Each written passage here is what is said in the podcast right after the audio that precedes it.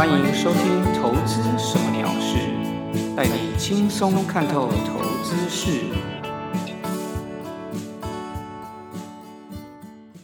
Hello，各位朋友，大家好，我是 Tony 哥。这一集是《投资什么鸟事》的第二十七集。台股即将进入除权息的旺季，你的股票可以配息多少呢？殖利率又是多少？在近期都是很值得注意的话题哦。今天就要来和大家分享一下关于直利率这个话题。OK，我们开始今天的节目吧。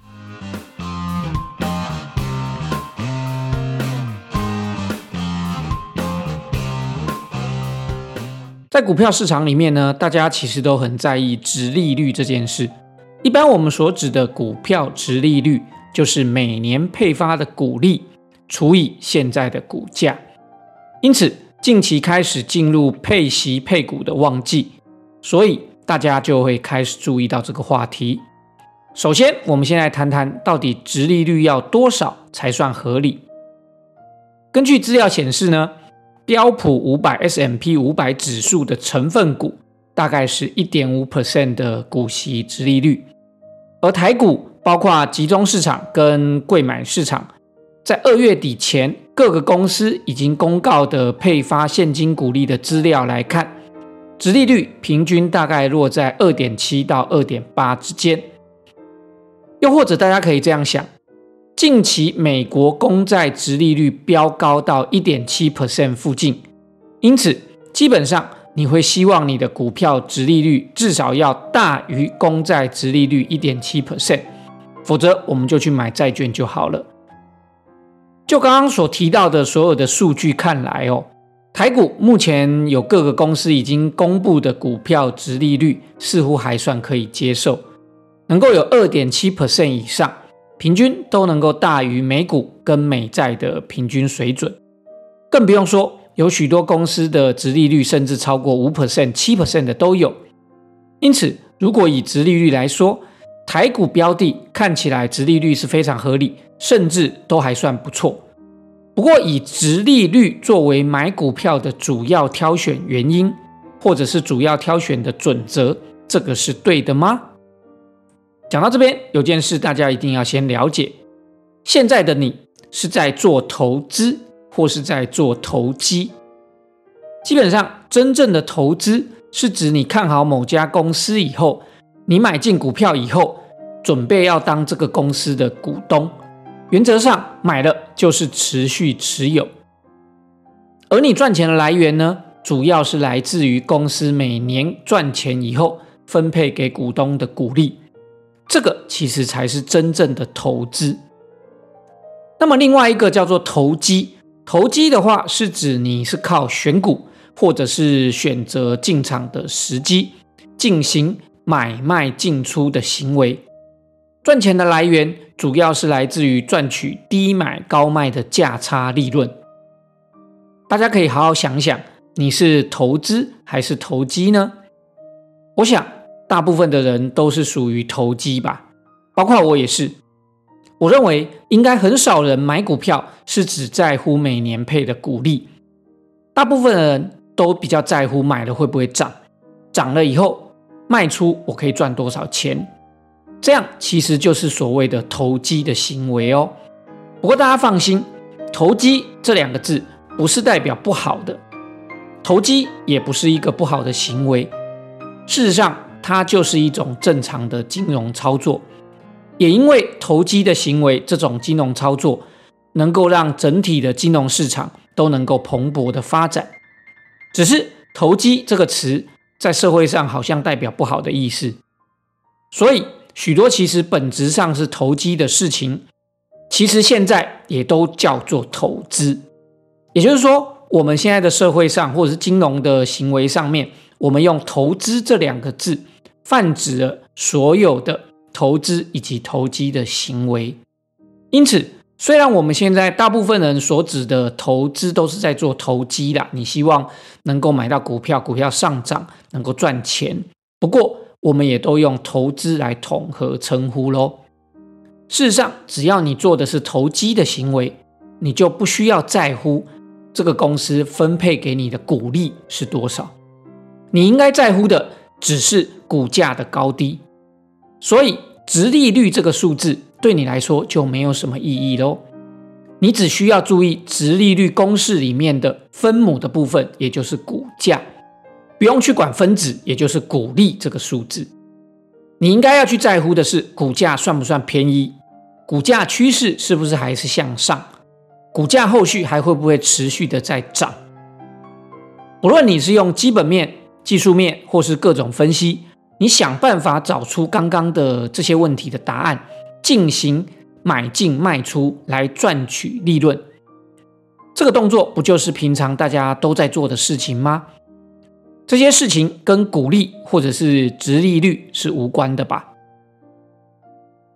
不过有一件事情哦，投机者需要要注意，你不是因为值利率而决定股票的挑选或者是买卖进出的时机，但是。值利率这个数字影响到股价变化的时候，你就要好好关注这个话题喽。譬如说，近期有许多高值利率的股票，因为市场投资人的涌入，造成股价急速的攀升。那么，你就要好好研究现在的这个股价是贵还是便宜，它后面还会不会继续涨？也就是说，最后还是要回到因为值利率话题。造成股价变化的趋势判断哦。如果你是我前面讲的是真正在做投资行为的投资人，你就要好好注意股利数字了。这代表你可以赚到的钱，也代表这个公司的股利分享政策。而值利率就是让你了解股利和股价之间的比例。就长期投资人来说，单独股价而言。对你来说是没有意义的。真正在做投资的人不在乎股价的波动。照理说，经过长期投资以后，你从配发股利的收入，应该就已经把你投入的投资成本都赚回来了。表示股价这个时候对你来说已经没有太大的意义。也就是说，你如果是做投资的人，我们真正刚刚所定义真正投资的人，股价对你来说的意义不大。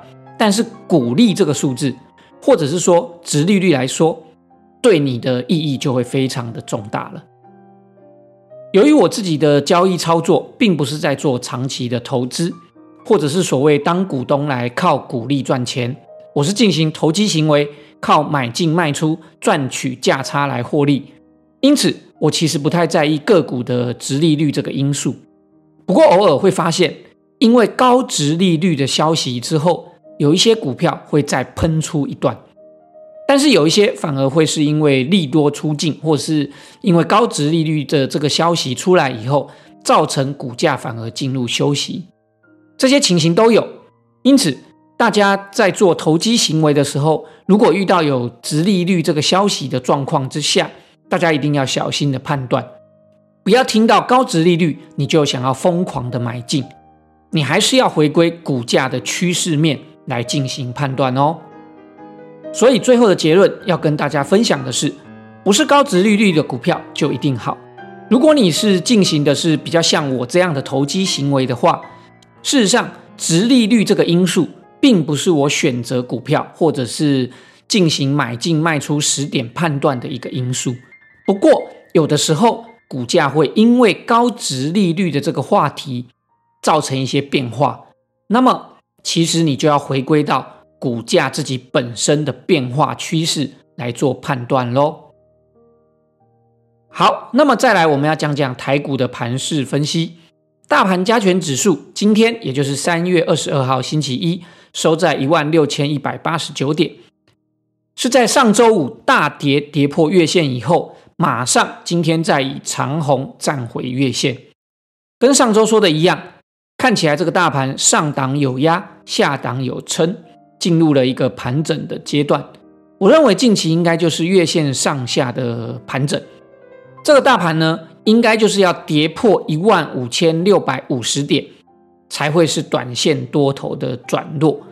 这个一万五千六百五十点，就是这一波盘整区间的下档支撑，大家一定要特别注意这个点位哦。最近呢，盘面的主流还是在景气复苏股，尤其是航运、航空类股持续维持强势。阳明、长隆、万海这货柜三雄今天都收涨停，非常的厉害哦。电子全指股来说呢，普遍都比较弱。台积电上周五跌破六百块以后，今天跌破季线，不过它在收盘的时候有站回季线，收盘价最后收在五百九十三块，这个价位呢已经蛮接近前坡低档的支撑，后续要持续的注意。如果在之后它跌破前坡的低档支撑价位，大概是五百八十四块左右，大家就要小心会不会联动大盘整个转弱，造成大盘下跌。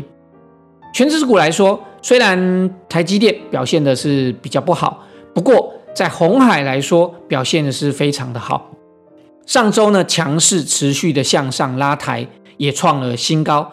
今天股价收在一百三十块，看起来多头趋势持续的往上不变，这个是没有问题的。近期盘面来说，中小型电子股的表现强势的程度大过全指股。尤其在 IC 设计的相关类股上面，非常的活蹦乱跳。汇买指数呢也强过大盘，不但没有跌破月线，还稳稳的站在五日线上。这代表近期的资金轮动状况是从大型的全指股轮动到小型的电子股上面。上周也有说，只要整体市场有持续轮动的现象，代表资金都还在台股的市场里面。那么这个多头趋势就会持续的延续。不过，也就是因为轮动的比较快，加上大盘指数最近陷入的整理，要一致性的所有的股票要同时大涨，其实是不太容易的。大家也要小心追高的风险，因为资金轮动的比较快，因此选股的难度就会比以前增加。如果之前呢还没有进场的朋友，其实最近要进场去买股票。它的难度是有的哦，我认为今年的操作一定会比去年还要难度还要更高，尤其在第二季以后，股票要看的数据比较的积极，就不是疫情期间的低基期喽，成长的数字一定不像之前这么好，所以有些已经涨很多的或者是评价过高的个股就要小心。虽然我认为这个多头趋势应该还能够持续的延续。不过，在选股上面难度会增加不少，尤其大家一定要注意，避开去年到今年初已经涨多的电子股。简单来说，就是我们要注意市场主流的轮动，不要固守在之前的观念。之前好不代表以后就会好，现在烂也不代表未来会烂，要顺应趋势，注意市场的脉动哦。至于分享个股方面，二零一七红海。二四五七飞鸿在上周都表现强势，尤其是飞鸿，上周一收盘价是十八点五，今天过了一周以后收在二十六块，一周的报酬率高达四十点五 percent，非常可观。不过像飞鸿这样一路急拉不回头的股票，其实很容易找不到机会能够进行加码，因此在这一波来说，我们就无法扩大获利，其实是比较可惜的。红海刚刚已经讲过，我们就不讲了。二六一零的华航今天也是创新高，持续多头看起来也是没有问题。至于三零零三的建核心，上周也算强势，也涨到了相对的高点，不过它还没有过前坡高点。我想未来应该就是持续等待它过高，后续的话应该还有机会再涨一波。那么以上提到的四只股票是我持有的部位里面，在上周表现不错的。另外两只股票，三零一九的亚光跟四九七六的嘉陵，在上一周的表现就不是那么的强势，目前都还在盘整的阶段。那么亚光呢？我设定的停损出场点是设在八十五点五块，跌破的话我就出场，如果没有跌破我就续报，看有没有机会后续能够再涨上去。至于嘉陵呢，在上周五以及今天是表现的蛮弱势的。今天呢，跌破一百零五块的时候，我这边已经停利出场了一半的部位。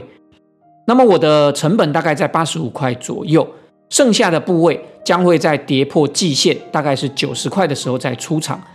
那就算是最后跌到这边出场，基本上这一批的嘉陵的操作也都还是赚钱的。